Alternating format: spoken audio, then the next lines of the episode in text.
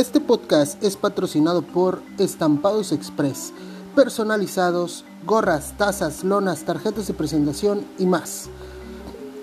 Haz tu cotización al 983 108 2090.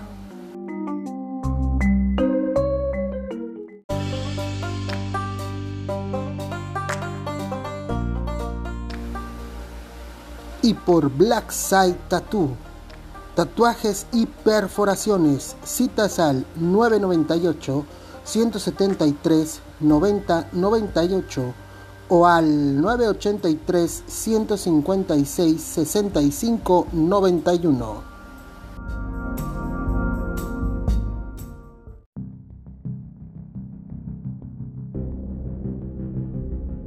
Noches. Buenas noches, brother. ¿Cómo estás? ¿Me escucho bien, brother? Sí, ¿me escuchas bien? Perfecto. Pues vamos. Muy bien. Pues buenas las tengan. Mis amigos, ya no voy a decir de dónde porque ahorita estamos subiendo videos a YouTube y estamos en Spotify y en Anchor. Bienvenidos a este podcast favorito. Eh, mitos, leyendas y anécdotas paranormales que, la verdad, nos pusimos muy emocionados porque la verdad este, nos encantan estos temas. Bueno, yo tengo tres historias preparadas el día de hoy que, pues, como saben, por el momento estamos contando anécdotas, prácticamente, son cosas que nos han pasado a nosotros. Y pues, bueno, no sé si quieres empezar el día de hoy, mi estimado. Seal. ¿Quieres que empiece o si quieres arrácate tú? Vale, vale, vale, vale, vale. Bueno, tengo tres historias que me pasaron en Isla Mujeres. Cuando yo de pequeño iba a trabajar allá, y de pequeño y de adolescente, yo me iba a trabajar allá con mis tíos. Estas tres cosas me pasaron allá y de hecho hay una de ellas uh, que a mi mamá también le pasó algo parecido. Así que bueno, voy a empezar con la historia eh, a la que yo le llamo cariñosamente el ahorcado de Mundaka. No sé si te la conoces, que, aparece allá en Mundaka. Dicen, dicen que está vibroso por allá. Bastante, hermano. Bueno, eh, eh, eh, vamos a poner un poco de contexto. Mundaka es, se supone que era un pirata, pirata Mundaka, y, y él tenía un rancho en Isla Mujeres. Entonces, el rancho es el que ahora es el parque de Mundaka, que no sé si, si hasta ahorita sigue siendo turístico. Pero bueno, en ese entonces, cuando yo y me pasó todo eso, era básicamente, eh, no tenía mucho que lo habían remodelado y ya era pues, turístico, turístico todo bien. Eh, como te digo, yo iba a trabajar allá y pues yo no me llevaba con nadie, solo con mis primos. Y de hecho no me acuerdo con quiénes fui en esa ocasión porque recuerdo bien que aparte de mí habían otras personas, entre ellos este de eh, eran primos de parte de mi tío Juan, este de porque en, durante el día nos pusimos a platicar y ellos me dijeron, no, pues es que allá en Mundacas no va a ser, ¿no? Ya que terminamos de chambear, ahí vendiendo artesanías, nos fuimos a Mundaca. Colgamos, de hecho, porque ya estaba cerrado. Nos brincamos la, la barda y entramos. Te voy a decir, es, es una historia cortita porque literalmente nos pasó entrando a lo que fue el parque eh, un pasillo grande eh, rodeado de árboles y casi casi entrando pues ves lo que es la lo que dicen la casa de Mundaka que es una estructura ya cayéndose de de hecho si vas allá igual dicen que hay una vibra bastante pasada de lanza bien pesada. Bueno ya ya era de noche. Se suponía a mí me habían contado ellos que se había ahorcado, una chava se había suicidado eh, en un árbol que estaba por allí, que de hecho ya habían cortado. porque pues habían reportado muchos que la seguían viendo. Entonces se mata la chava y poco después se mata a su novio en, en, el mismo árbol. Entonces se suponía que aparecían los dos, la mujer y el hombre, ahorcados en el árbol. Entonces lo que hicieron las personas de allí fue cortar ese árbol para que pues ya nos aparecieran, ¿no? lógica.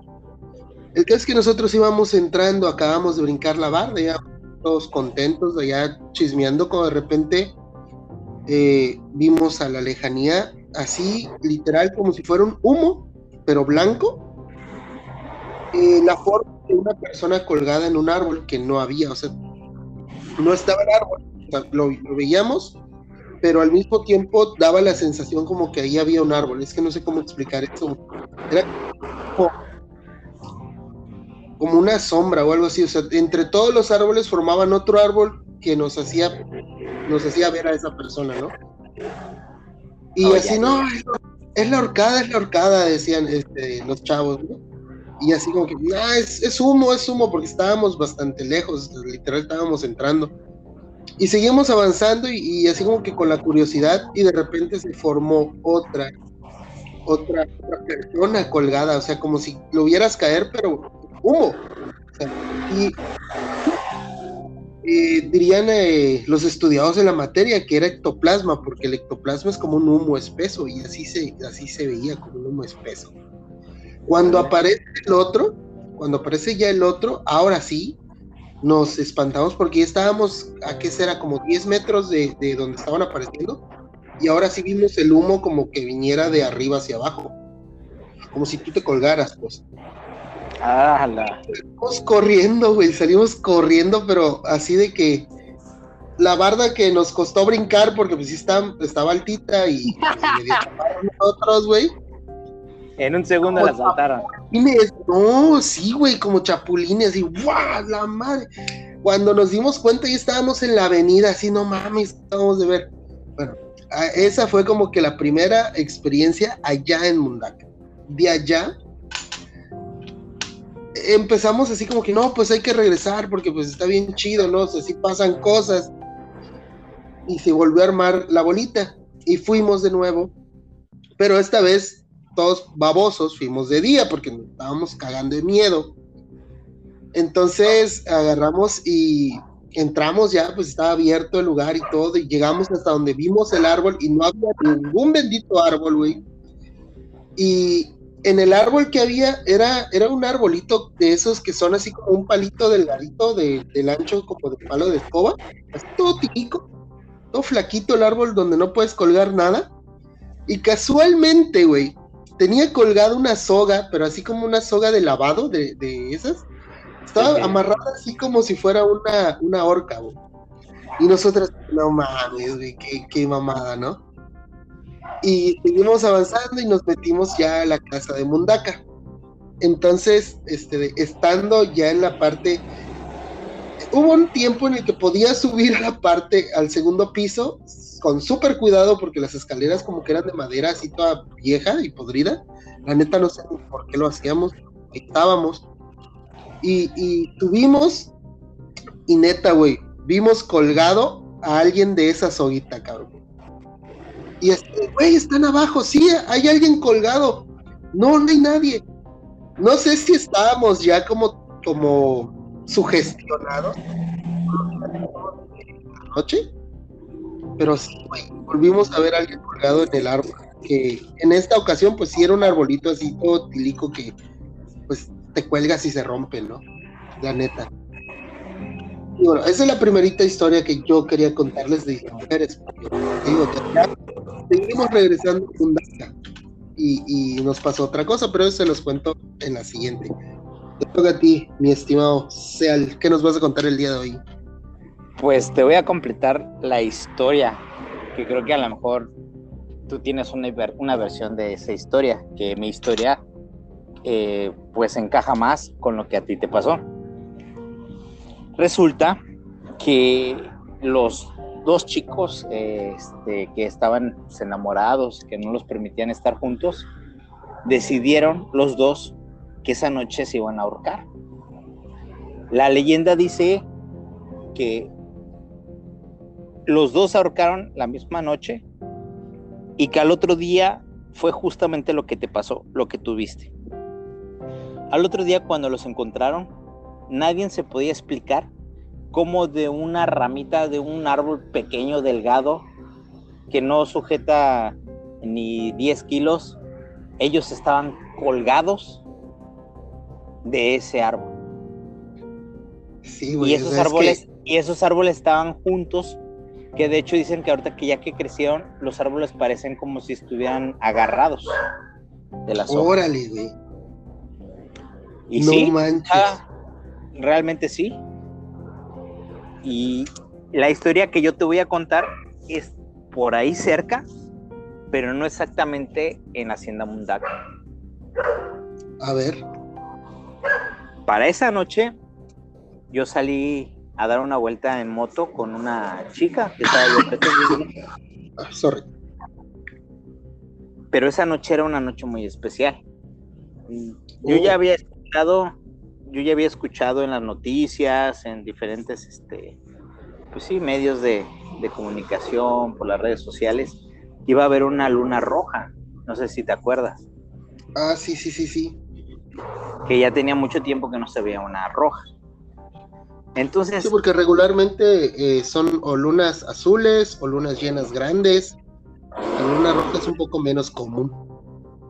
Pero pues solamente era como un hermoso fenómeno natural, o sea, hasta donde yo lo alcancé a ver así, pues era un hermoso fenómeno natural. Pero a la hora que yo salí, todavía no salía la luna. Entonces, eh, yo dando la vuelta con ella, exactamente pasamos por ahí, por, por Hacienda Mundaca, y como si, como si sintieras un miedo, como si, no sé cómo explicarte. De hecho, yo sentí como si me agarraran los chamorros, así con una presión. y yo dije, ah, chirrión, ha de ser mi idea, ha de ser mis nervios o qué sé yo. Entonces no le digo yo nada a esta chica y vamos dando vuelta más, más para allá y ella me empieza a decir, oye, ¿sabes qué? Siento que, que alguien me está agarrando mi espalda. Y me describió cómo lo sentía exactamente como yo sentía lo de mis chamorros y que no le había dicho. me, empezó a dar, me empezó a dar un miedo, bro, que tenía como la necesidad de buscar un poste de luz y quedarme ahí en la luz, bro. Así, así de ese tamaño. Pero pues yo iba con la chica, ¿no? Pues yo tenía que hacer sí, bro. Una, para, para que una, ella no se paniqueara. Dos, porque si me quedaba yo sentía que iba a haber algo o me iba a pasar algo. Ese miedo terrible, te lo juro, de oscuridad, queriendo buscar una luz de un poste. Y pasé por la luz, hasta sentí como tranquilidad, pero pues ya sabía que nada más era como el trayectito ese de luz y tenía que seguir, que no, ya, ya no regresamos voy bajando hacia. Pero voy bajando en la moto hacia Punta Sur. Ya ves que está como una colinita hacia abajo. Donde llega al mirador. Entonces, fue tanto la noche tan esa noche que nada más me bajé y te lo juro que sentí como, como sombras blancas pasando por todos lados, como si fuera una noche de, de barra libre del inframundo. En serio, como, como sombras por atrás, por adelante. El ambiente se sentía como viscoso, no sé cómo explicarte, viscoso y como con una fuerza de gravedad que sientes como que algo atrás de ti o algo en la atmósfera pesadísimo. No manches. Agarré, creo que ella sintió lo mismo y le dije, pues vamos, porque está haciendo fresco. se, subió, en la moto sin, sin decirme por qué, así como nos bajamos, nos subimos. Pero lo terrible de esta historia es cuando íbamos subiendo exactamente la colina. No sé, bueno, tú ya que has ido a Isla Mujeres, si sabes de esa colinita cuando ya sales del mirador, esa colinita que hay enfrente. Tú dime, ¿qué hay enfrente? ¿Qué, es lo que ves así en la calle hasta el final? No hacia el mar, subiendo a la colina. según yo, donde, donde estás, eh, según recuerdo, porque igual la neta tiene años que no voy, sube la colina y pues, prácticamente hay monte, sí, o sea, Exactamente. Estás hasta arriba. Le diste estás hasta arriba de isla. Estás, estás en lo correcto, bro. subiendo la colina con la luz de la moto, ya era en la noche, la brisa del mar que hay por ese, por ese lado, crea un tipo de luz blanca con tu luz de la moto, como una estela más densa de blanco. Se ve como las corrientes de, la brisa de mar, como pasa, como, como vientecillo. Sí, porque al final tiene, tiene agua ese viento. Pues imagínate la proyección del fondo negro de la, del monte, con la luz blanca así alumbrando. En medio de esa luz al final del monte, ¿qué crees, brother? Que veo al vato del sombrero Ay, el pato este que trae la, como, como una gabardina grande y un sombrerillo ahí peculiar. Así dibujada la silueta, brother. Y yo dije, en la Mauser. No, pues ya, o sea, con, El valor, con el valor que yo tenía por estar con la morra, dije, pues a ver qué me pasa. Todavía tenía, tienes que llegar hasta la carretera, que del otro lado de la carretera es donde empieza el monte.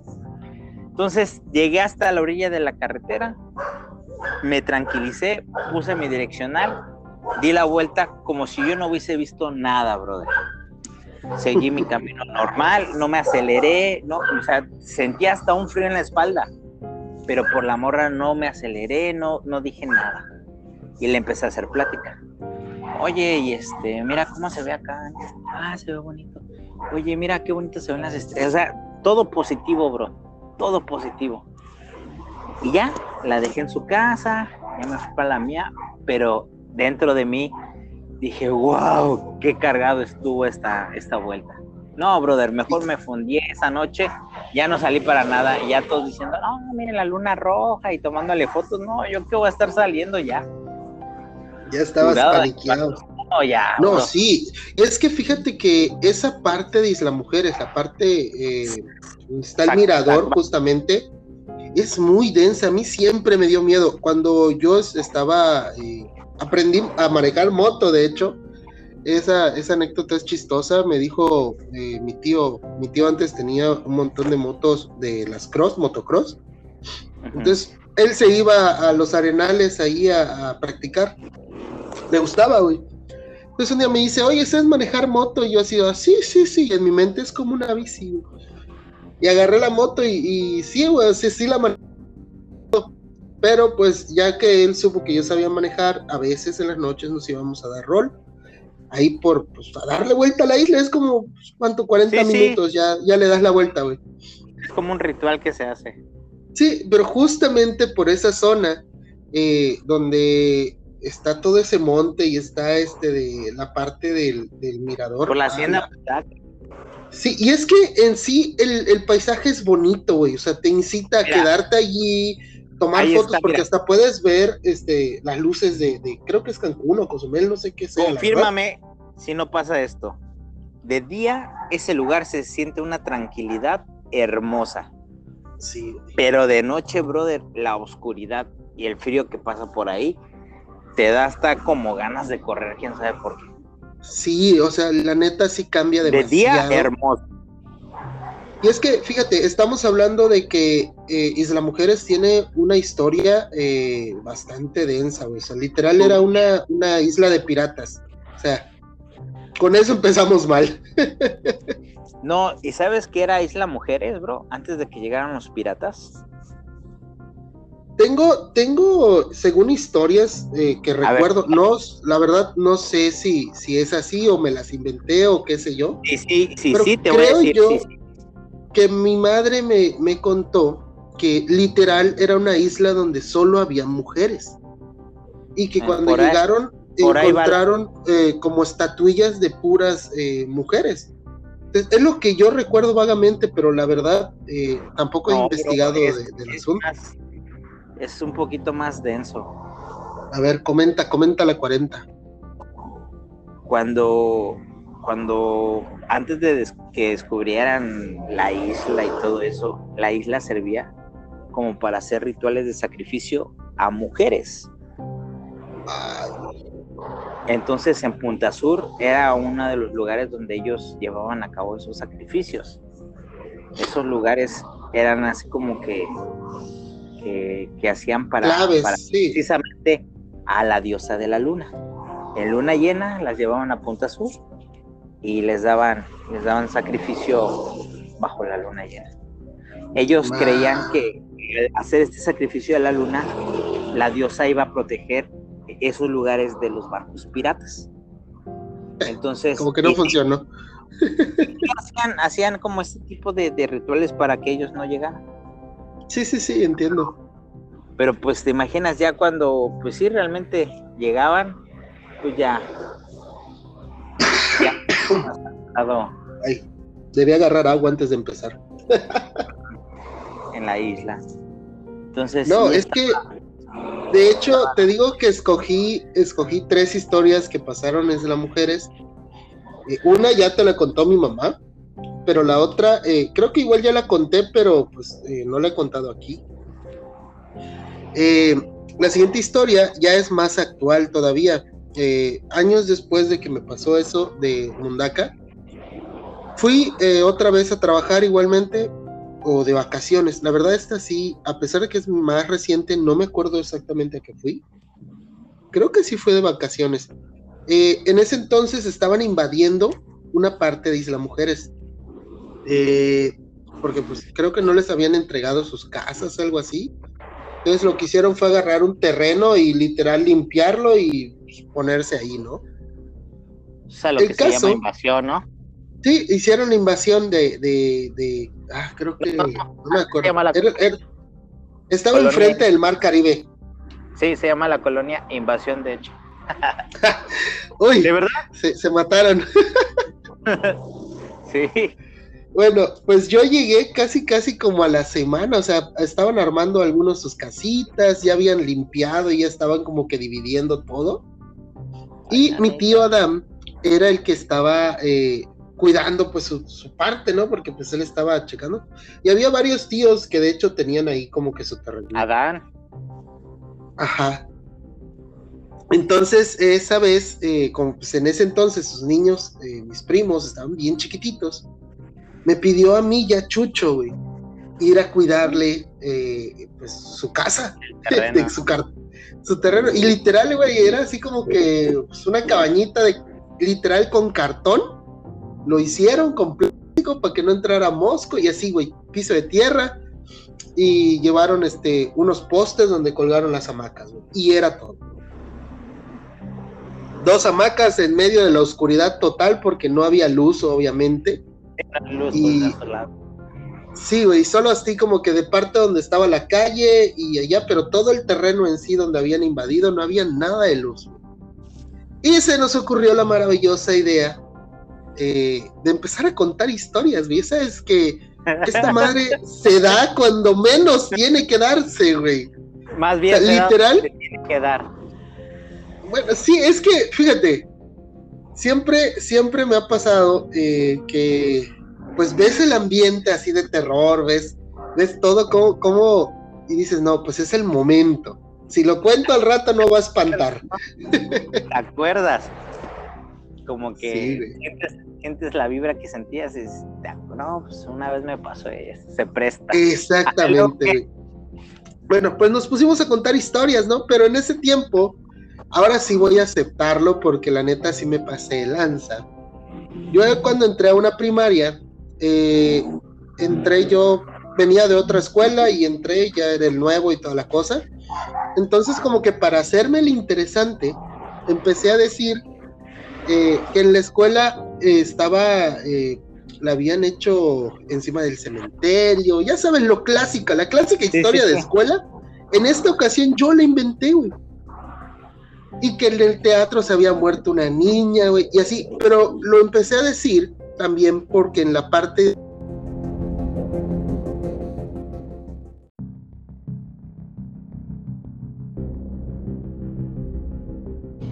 Listo me cortaron la inspiración. sí, perdón, fue, fue, error de dedo. Ah, ok, doy pex. Bueno, te decía, eh, en la parte atrás de la escuela como que había, había habido una cafetería y pues ya estaba abandonada y se veía ya destruida. De hecho jugábamos allá. Y a raíz de eso, pues yo empecé a inventar esa historia y fue creciendo, güey, la historia. Hasta el punto en el que ya había hasta niñas eh, encantando salones y, así, ¿no? yo me pude contar esa historia esta noche como si fuera ¿verdad? Que en tal salón aparecía esto y que la escuela había sido eh, pues, hecha en un cementerio y en eso me dice eh, Chucho, mi primo, no, pues igual aquí era un cementerio, me dice. Yo así, ah, no manches, sí, de hecho espantan, me dice. Ya he venido como dos veces en lo que se estuvo construyendo y sí espantan bastante en la noche, me Y yo así, nah, tus nalgas, ¿no? En ese tiempo todavía no, no creía tanto en este asunto. El caso es que de repente, ya de noche, ya estábamos intentando dormir, porque pues nos pusimos a platicar de juegos y cosas así, ¿sabes? Teníamos una chingada lamparita de esas de pilas. Y empezó este de se alborotaron todos los perros, güey. Había como, llevaron perros algunas personas o los perros callejeros, la neta no sé. Se empezaron a alborotar, pero así horrible. Pues es atrás del panteón. Ajá. De hecho, sí, después, sí, en la mañana, así como que, ah, chingado, sí era, sí estaba cerca del cementerio. No lo construyeron en el cementerio, pero pues casi, casi. Sí, bro. Y bueno, el caso es que se empiezan a alborotar los perros y empezamos a escuchar literal, güey, unos pasos así, tum, tum, corriendo, pero en cuatro patas. Era como si un perro gigante estuviera corriendo. Con cadenas, eso no se me va a olvidar, tenía cadenas arrastrando, güey. Y se escuchaba que estaba paseándose por todos lados. En esto, llega tío Adam y se encierra, se cierra todo y, se mete y, dice, no, no, es que no salgan, es que hay un perro que parece que se soltó. Está bravo. Ah, sí. Y quedó así. tarde, escuchar el perro y era una casa de cartón, y nos empezamos a asomar así a ver qué pedo, porque se escuchaba un, cómo corría y pesaban sus pasos, güey era un perro negro. Enorme, pero enorme. Y, o sea, no. No es un perro grande. De esos como los, los pitbull, esos grandotes que dices, está grandote ese perro. Pues no, güey.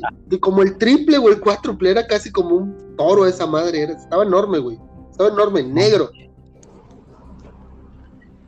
corriendo literalmente por toda la chingada colonia esa que estaban haciendo, güey. Nos dio un chingado espanto, güey. A, Chucho y a mí, porque fueron los que lo, estábamos viendo, que despertamos. Nos terminó sacando de allá, güey. Y nos llevó ya a, su casa y ahí él se quedó. Pero sí, güey, no manches, nos dio un chingado espanto ese perro, güey. Pues fíjate que ese perro se le aparecía a mi papá. Cuenta mi papá que cuando lo escuchaba allá en la Ciudad de México, dice que las calles son, son todas derechas, son todas rectas. Y escuchaba como pasos así pesados como de caballo, o sea, de ese, de ese animal de esa magnitud.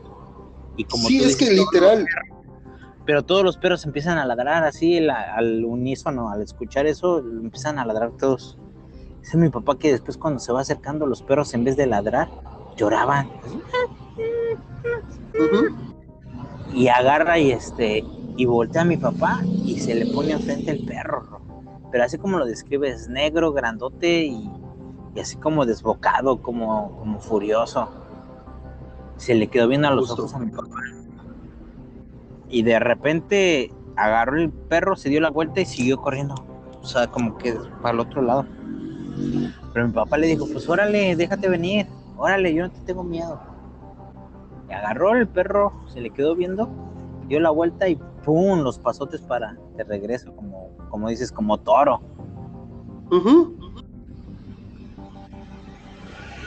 Y sí. Es que sí.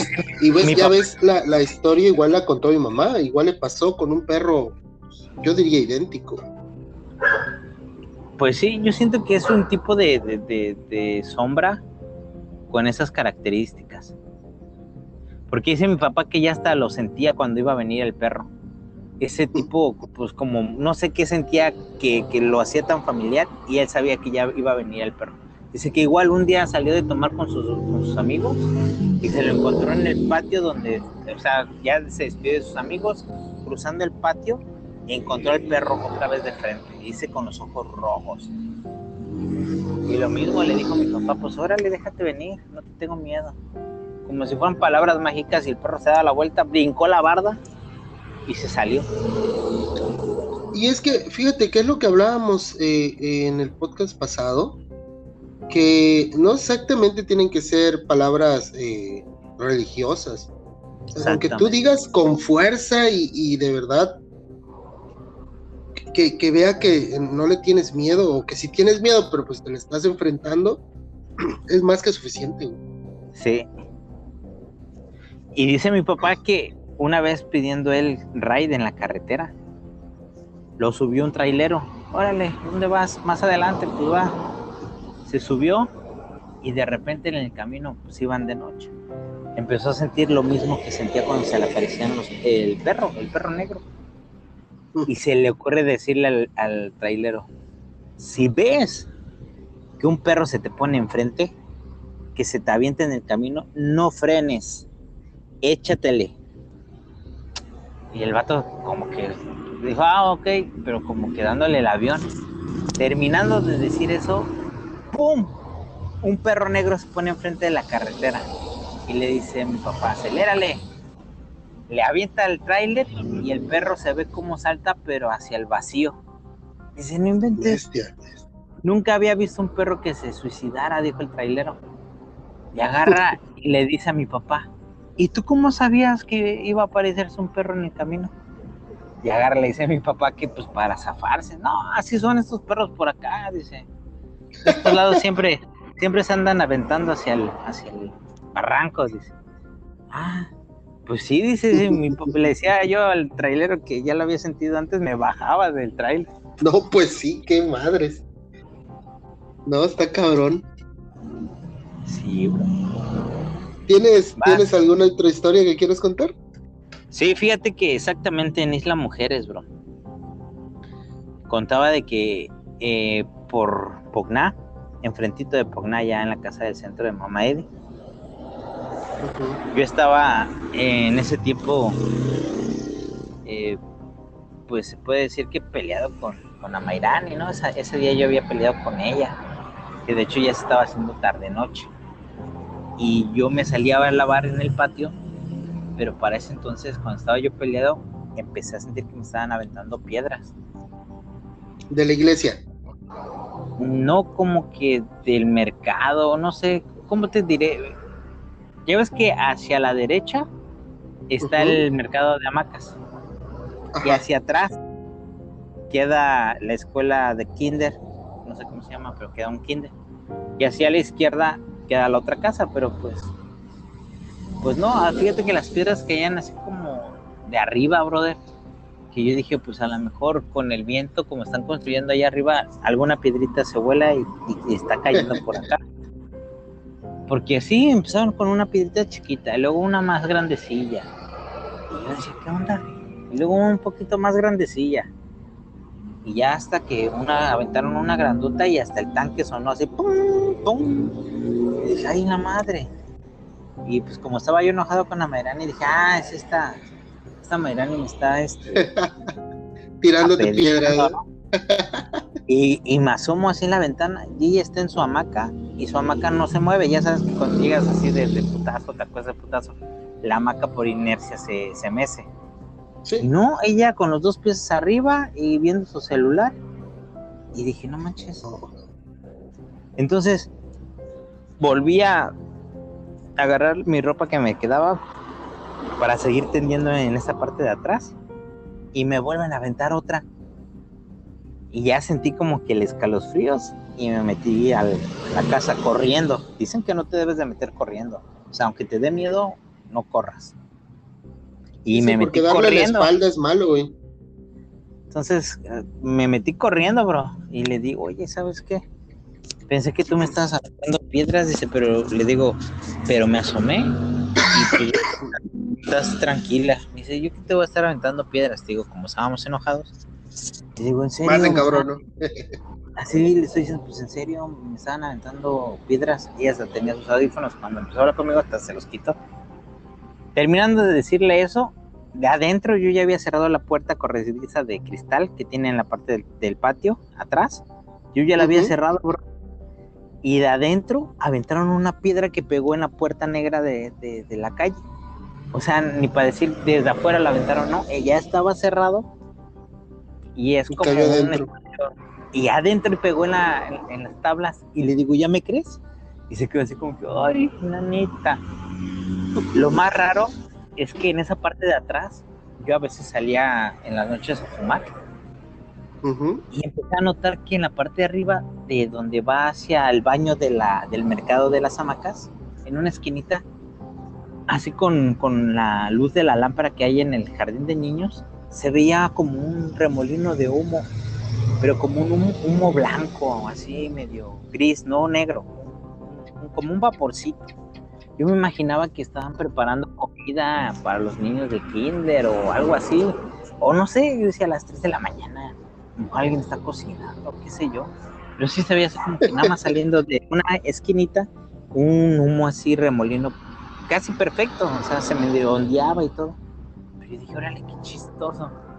Pero pues mi respuesta más lógica es, es una cocina y están preparando en la madrugada para tener listo el lunes este, la comida de los niños o qué sé yo, me imaginaba algo así, no sé. lo primero que se te vino a la mente. Ajá, yo lo vi varias veces y lo, lo vi tan así que dije, ah, pues sí, es algo así. Yo ya lo había visto varias veces.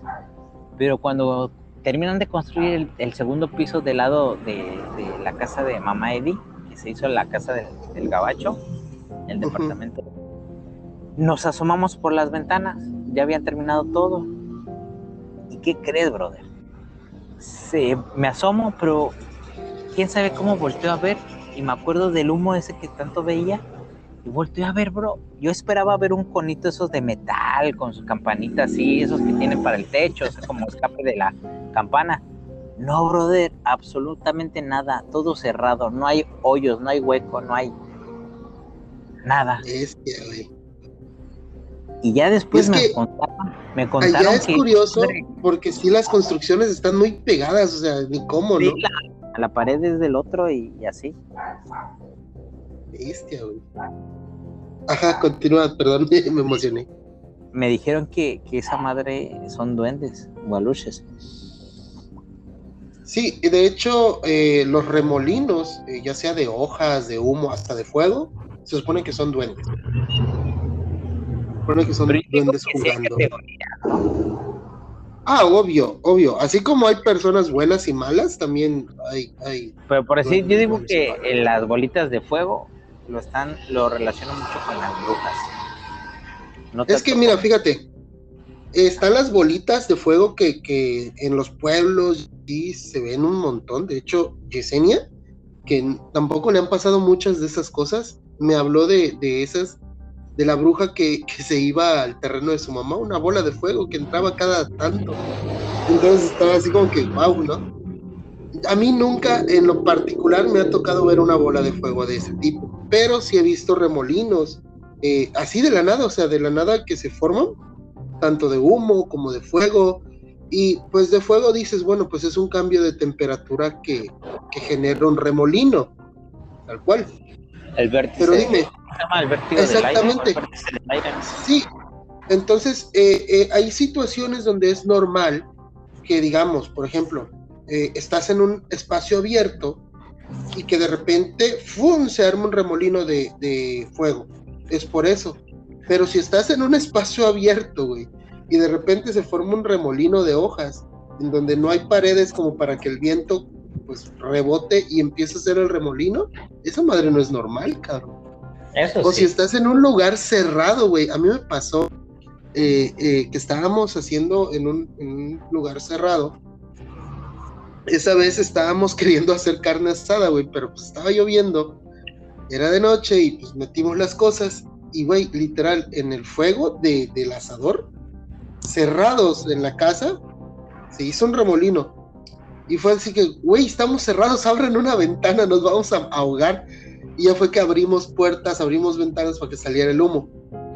Pero si no hubiera sido como por el remolino que, bestia, güey, está todo cerrado, ¿cómo pasó el remolino? No nos damos cuenta que en efectivamente todo estaba cerrado, güey. Entonces, en ocasiones sí como que, como que dices, bueno, pues pudo haber sido el viento, pudo haber, pero hay, otras donde de plano la lógica se pierde y dices, madres. Pero fíjate que, que también me dijeron la otra hipótesis, que pueden ser eso o un fantasma fantasma tal cual, una energía, un espíritu. Y una vez en esa casa, precisamente ahí en ese lugar, yo tenía abierto eh, la parte de arriba donde ya estaba eh, un jacuzzi que habían construido y para ese tiempo lo estaba rentando tu tío Ricardo a un gabacho. Entonces eh, estaban lavando lo de la pileta, lo de la pileta, lo del jacuzzi, que es como una pileta en la parte de arriba. Entonces me dijo, ¿sabes qué? Mira, se está desahogando todo el agua, yo en un ratito ya vengo, no cierres y ya termino de, de, cerrarla ya, termino allá arriba y ya, puedes cerrar si quieres. Ah, ok, perfecto, digo, no hay bronca, yo lo espero. De hecho, yo estaba en ese cuartito de, de abajo de, de, donde estaba mamá Eddie, porque yo ya lo había hecho un estudio de tatuajes.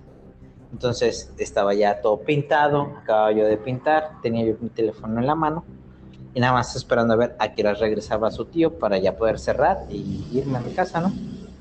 Entonces, de repente ya eran como las cinco y media, casi las seis, y ya empieza el atardecer.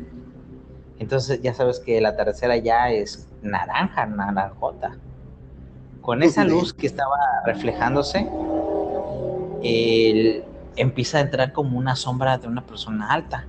Y le dije, ah, ya llegó don Ricardo. Me paré luego, luego y más y ya pues me paro, agarro las llaves, pues, me asomo para, o sea, no me asomé, no me moví, solamente volteé hacia la ventana otra vez y estoy viendo así la, la silueta que ya está pasando enfrente, ya era para que pasara tu tío Ricardo. La sombra sigue avanzando y pasa hacia la puerta. Y nada más. Jamás. Solo la sombra, güey. Ah, ya, ya cuando empiezo a ver la sombra de frente, se ve una persona de edad, así medio jorobado ya, como con una gorra de esas como de trailero, así media puesta, y como que caminando así medio encorvado, así como que hacia adentro del, hacia, hacia afuera del patio, bro. Pero nunca vi a nadie, solamente fue la sombra que caminó hacia atrás. Güey, viste abuelito y ello, can. ¿En serio? Casi, casi, güey, te lo puedo, te lo puedo. Abuelito Yeyo siempre andaba o con una gorra o con uno de esos gorritos como de el que utilizaba don Ramón. Ah, pues se ve así como abultadón, el, el digo, como un, como mal, una gorra mal, puesto. Ajá.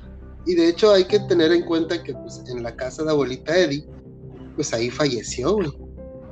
Velo. ¿Ya ves? Entonces, podría ser, Carlos. Podría ser. Así como me lo fuiste contando, güey. Me ericé y dije, madre, mi abuelito Yeyo, güey. O sea, yo estaba esperando ver su, cabello de Ricardo. Ya ves que usa su cabello largo y así de colita y toda la onda. Pues no, bro, ya, o sea, vi la sombra e inmediatamente me paré, saqué las llaves, dije, ay, es él.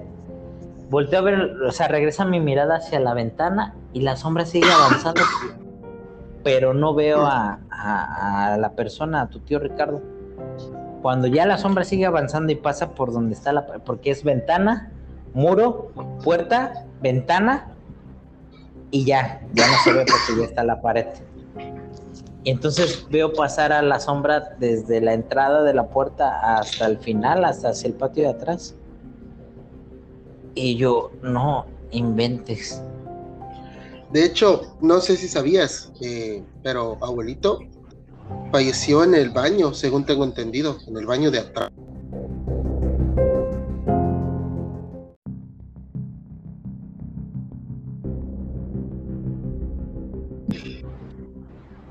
Eh, como te decía, falleció en la parte del baño, en la parte de atrás de, ese terreno.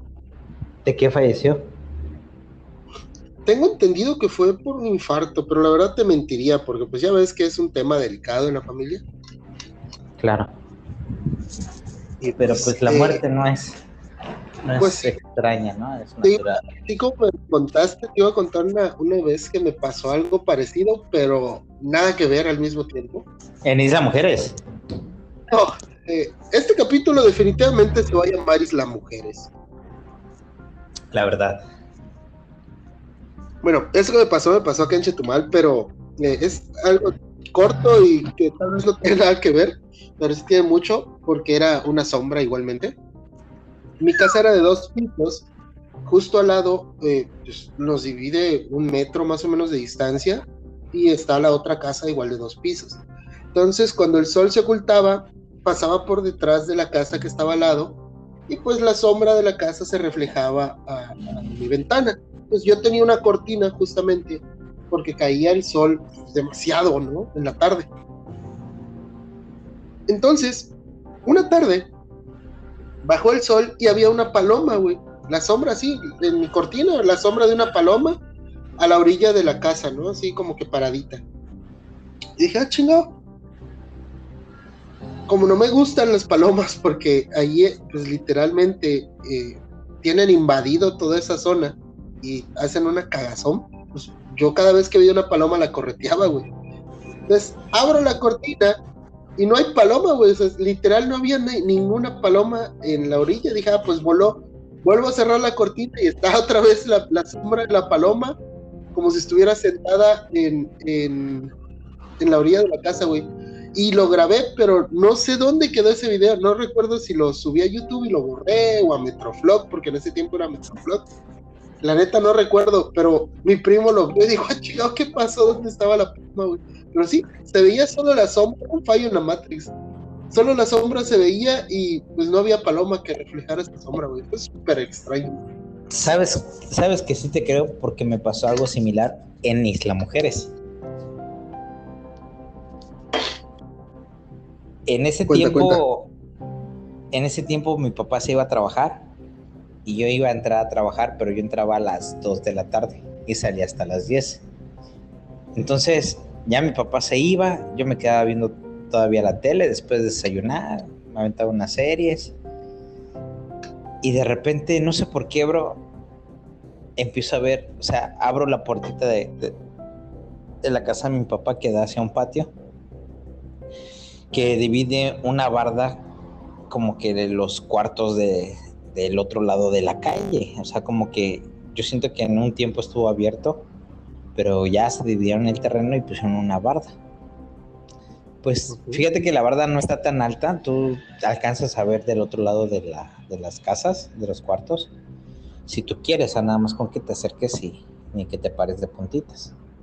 Entonces, quién sabe cómo volteó para la barda, bro. Y es como si estuviera viendo, no viendo, un niño jugando con sus pies, sentado en la barda. O sea, literal, ni siquiera lo estaba viendo, ni siquiera la sombra o, humo.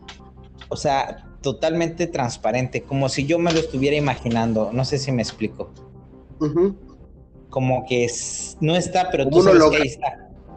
No, ni como holograma, no se veía ni, ni vaporcito, que luego a veces así se ven, como vaporcito y se figura como una manchita y tú puedes asumir lo que era. No, bro, yo no estaba viendo absolutamente nada y es como si en mi imaginación me pusieran a un niño con calcetas altas, zapatitos negros, shortcito, jugando sus pies así en la barda, como transparente como invisible. y dije, qué raro, qué raro que yo me esté imaginando como que esa sensación que hay un niño ahí en la barda con sus piecitos así. Brother, veo que el, que el, que el niño se para, o sea, veo, pero no lo veo, como si siento que el niño se para en la barda. Al lado había un gatito negro que era del vecino. Pues al mismo tiempo, al mismo, exactamente, ese sí, era negrito con manchitas blancas. Y tenía, y estaba sentado como con su cola hacia el otro lado de, la barda que te digo. Y estaba sentado como de frente hacia mí, hacia la calle. Entonces, cuando yo me imagino que el niño se para, el gatito voltea hacia arriba, brother, como si volteando a ver, ay, güey, ¿por qué te paraste? Entonces dije, chinga, yo me lo estoy imaginando y el gato está voltando, volteando hacia arriba. Qué loco. Pero no paró allí. Veo como siento, o sea, no lo veo. Siento que el niño se para en la bardita y empieza a caminar, bro, como que brinca y se empieza a subir como que al techo. Al yo era imaginarme esa eh, como energía, porque no veía nada absolutamente como si ver esa energía que hiciera eso o me imaginaba que estaba haciendo eso, el gato volteaba exactamente donde yo me lo imaginaba. O sea, como si él también lo estuviera viendo.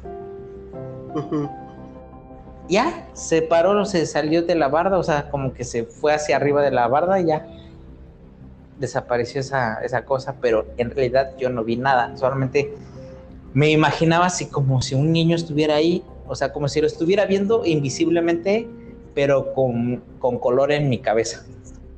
Qué complicado explicar algo así, ¿verdad? Sí, bro, porque ni, o sea, te estoy diciendo la verdad.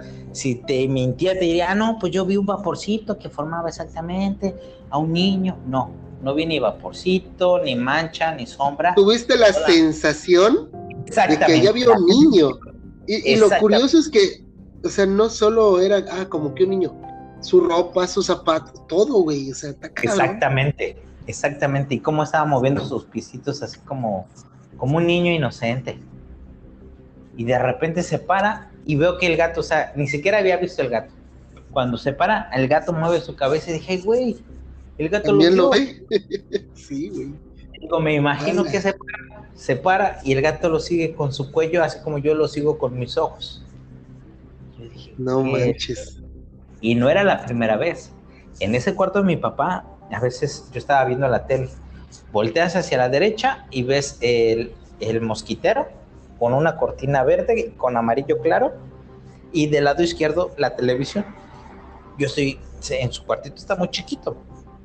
Y digo, no manches, súper chiquito. Entonces, yo sentado en la silla, en la mesa, yo veía como si alguien entrara al cuarto de atrás. Pues normal, bro. Y luego de repente, pues ya no ves ni que tocan, o sea, literal, se escucha todo, todo. Si tocan, si hablan, si jalan la puerta, se escucha. Y bro, nunca tocó la puerta. Entonces dije, ¿sabes qué? Este vato a lo mejor ni siquiera es de acá y, y, qué onda, ¿no? Y me asomo y no veo absolutamente nadie. Dije, ah, pues qué raro. Pues ya no, no me consta, no vi nada, solamente no estaba. Va pasando los días y sigo viendo como si alguien pasara Luego, luego me asomo y no veo nada, bro. O sea, se ve la sombra que pasa. Tú abres la cortina, la puerta del mosquitero para checar quién pasó hacia allá. Si sabes que el vecino vive solo y él se va a trabajar temprano. Y es la santa rutina todos los días. Regresa de su trabajo y se mama. Y pone su música y todo el show. Pero, bro, a esa hora que no está ni el vecino, ves la sombra y no hay nada, bro y una novia que tenía, en ese tiempo me acompañó a lavar mi ropa. Yo salí a atender en esa parte de bro, y me grita, ¡ay! ¿qué pasó? Me dice, ¿me aventaste algo? Llegó, ¿cómo te voy a aventar algo si tengo en la mano la ropa? Pues me aventaron algo. Y en eso termina de decir, bro, y yo siento como que pasa alguien atrás de mí. Y ya es esta madre. Pero fíjate que a mí nunca me pasó nada. Nada, nada, nada. Cuando yo estaba con otra novia que era de San Francisco, ella era como, ¿cómo se le dice? había estudiado metafísica. Tenía su credencial de la universidad de no sé qué, de metafísica. Ella curaba con Reiki. Entonces, esta morra me había dicho hasta qué había sido en mi vida pasada, me había dicho que había sido después, antes de esa vida había sido un animal, o sea, me lo dijo todo así, santo y seña. Esa chica, yo la sentía como que muy, no sé, bro, así como que muy mística, muy... Yo con ella me comunicaba entre Spanglish y diccionario, porque a veces no, no, no, este, no entendía. No lo, entendías. Entonces, este, pasó, estábamos viendo la, tele y pasó un comercial de Eastern Channel sobre cazafantasmas, que iba a pasar como una serie de cazafantasmas.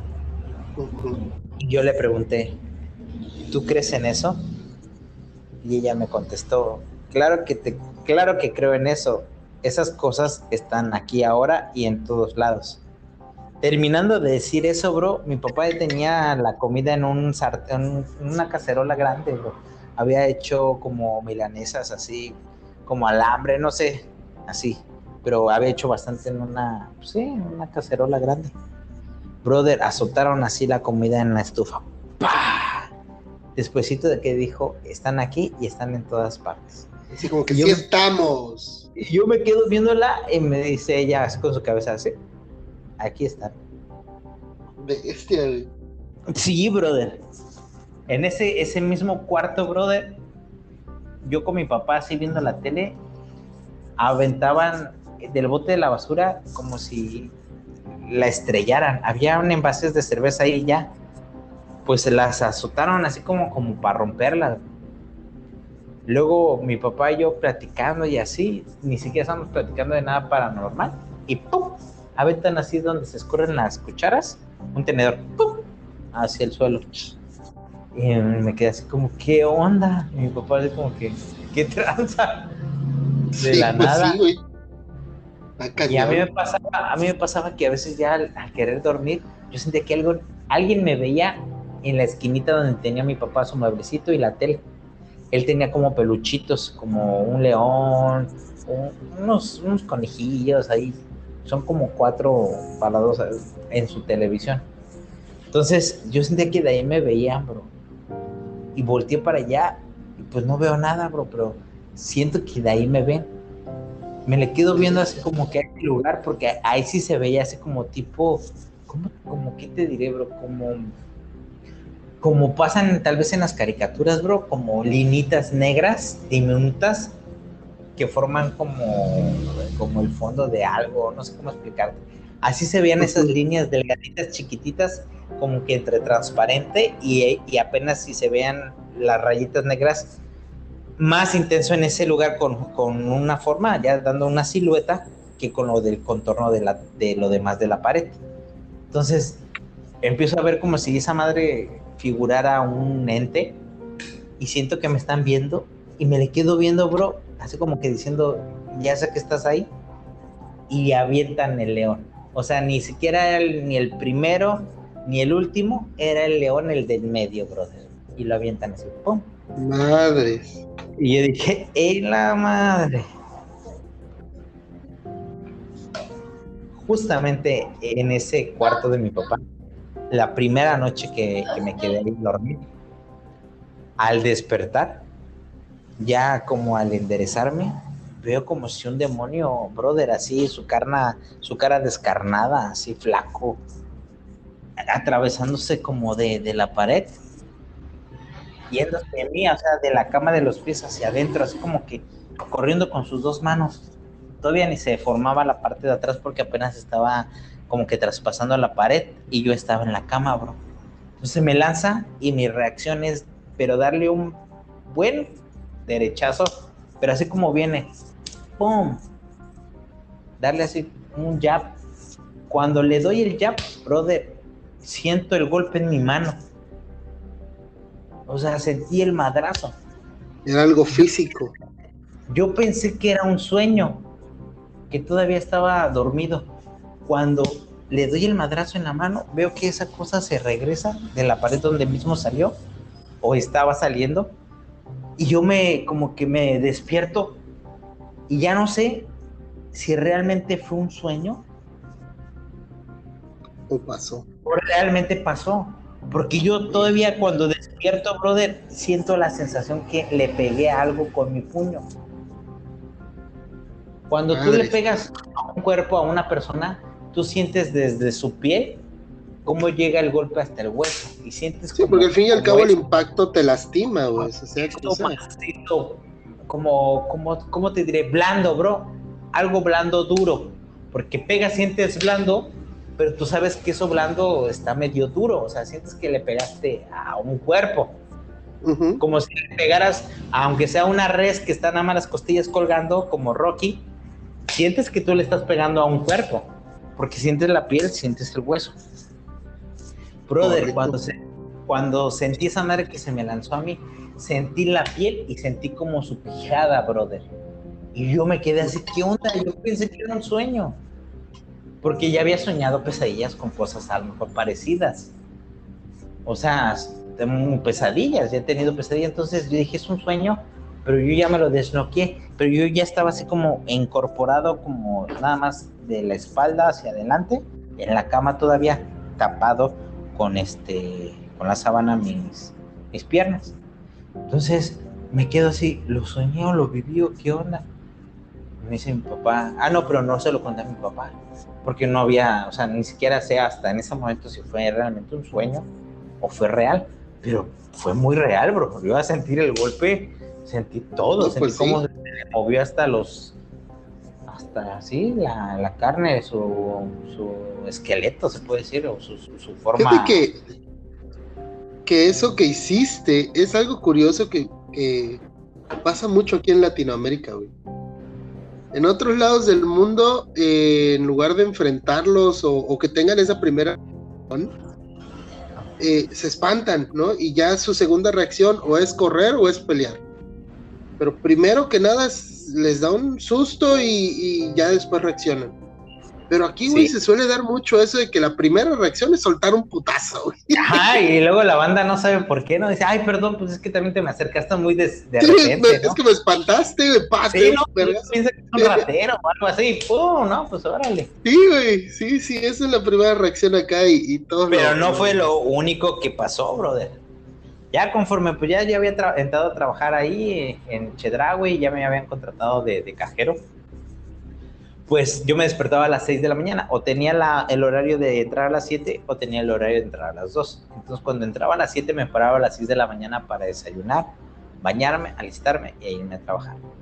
Entonces ya me incorporo porque siempre me enderezo, abro los ojos y ya empiezo a ver eh, si ya amaneció, si no amaneció, si está nublado, si no está nublado, tratando de pues, reconocer mi entorno, armándome de valor para levantarme a bañar. Entonces volteo a ver hacia la hamaca de mi papá. Yo dormía en la cama. Veo una sombra grande, bro, asomadas así como viéndole de cerca la cara a mi papá. Se escuchaba todavía como el... Así moviendo su cara, moviendo así de frente a mi papá al lado de la, de la hamaca. Entonces estoy viendo esa... Estoy viendo eso y me, da, me arde los ojos y quiero cerrar los ojos, pero me empiezo a aferrar a no cerrarlos porque sentía que si cerraba los ojos y parpadeaba, ya no iba a ver nada. Y que iba a decir, ah, pues vi mal o algo. Me aferré a no cerrar los ojos, la sombra voltea a verme y vuelve a hacerse como... Y se hace hacia abajo del, del suelo y se sale del, de la, o sea, abajo de la puerta hacia el patio. Y yo, no inventes, bro. O sea, ni para decir parpadeé y vi mal. No, me aguanté. Todavía vi la sombra, vi como la sombra volteó a verme. O sea, como si tuviera cara a ella. Pero no, se veía así como que el, espacio de la sombra de la cara, pero sin nariz ni facciones, nada, solamente. Sí, hizo un movimiento, ¿no? Exactamente, ves el, el giro de su, de, su, de su cuerpo, no sé. Me ve, se baja hacia el suelo, así como si hiciera una, una línea, así, y se sale por la rendija de la puerta. Y yo, wow.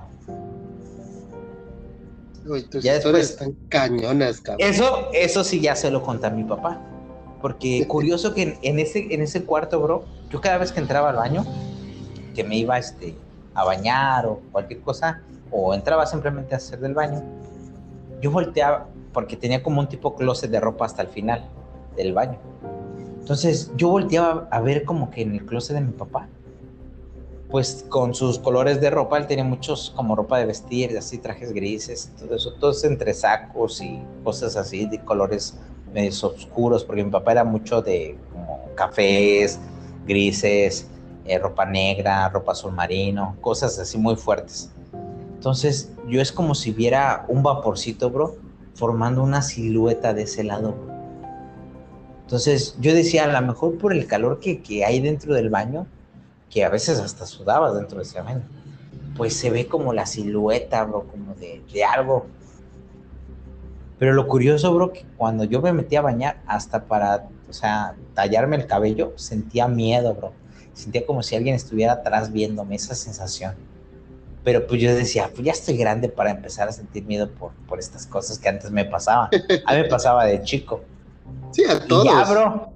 Ya, bro, así pasaban cosas muy, muy extrañas. Mi papá me cuenta que una vez él tatuando a una clienta, ya es que luego las clientas traen su bolsa, o sea, su bulto, como dicen acá, su bulto de mano. Y lo puso así en la mesa mientras la tatuaban. Mi papá como su silla, en su silla de él, la lámpara y tatuando viendo la tele, una película o música, lo que quien te pidiera. Entonces dice mi papá que vio cómo levantaron la bolsa y la aventaron ¡pum! en el mismo lugar. Y él y la clienta lo vieron, o sea, al mismo tiempo. Y la clienta le dijo, ¿viste eso? ¿Viste eso? Ya me quiero ir de aquí. le dijo mi papá, a ver qué. En la bolsa, ¿no escuchaste? Dice, no, yo pensé que habías visto algo o algo así. A lo mejor son tus nervios por el dolor del tatuaje. Se la libró. Y la clienta dice, ah, sí, ¿verdad? Pues escuchaste mis llaves. Dice, sí, son tus nervios. Yo no escuché nada. Pero sí, bro, dice mi papá que vio como un fum al aire y pum, cayó en el mismo lugar. Curioso. Curioso que a ti te pase lo mismo, ¿no? Sí. bueno, vamos a dejarlo por acá porque entre corte y corte ya no sé cuánto tiempo llevamos. Solo veo que se acerca la medianoche. lo bueno es que son segmentos cortos. Sí, y lo bueno que mañana nosotros dos nos vamos a encontrar ya en persona, porque ahorita estamos grabando de, diferentes partes. Probablemente grabemos otro, otro episodio mañana. Todo depende de cómo se, se, distribuyen las cosas. Historias, brother, hay un montón. No, sí, sí, ya lo estoy Y son historias eh, vividas. Yo, a mí me gustaría que, que sacáramos primero todas nuestras historias que ya después conforme al programa vayamos acordándonos de algún tema diferente y te acuerdes de la historia. Pero sacar todo eso, archivar todas esas historias que... Sí, y es que fíjate qué curioso que entre nosotros dos, tú cuentas algo, güey, y de repente, ¡pum!, me viene a mí algo que me pasó relacionado con lo tuyo. Y yo cuento y ¡pum!, te viene a ti algo que te pasó.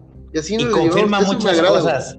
Y, y, confirma muchas cosas, como que muchas se, se entrelazan o concuerda la información con lo que estás contando. Quiero, quiero que esto quede así como te dice registrado. Eh, Seal y yo somos primos por parte de pues, mi prima, que es su esposa. Políticos.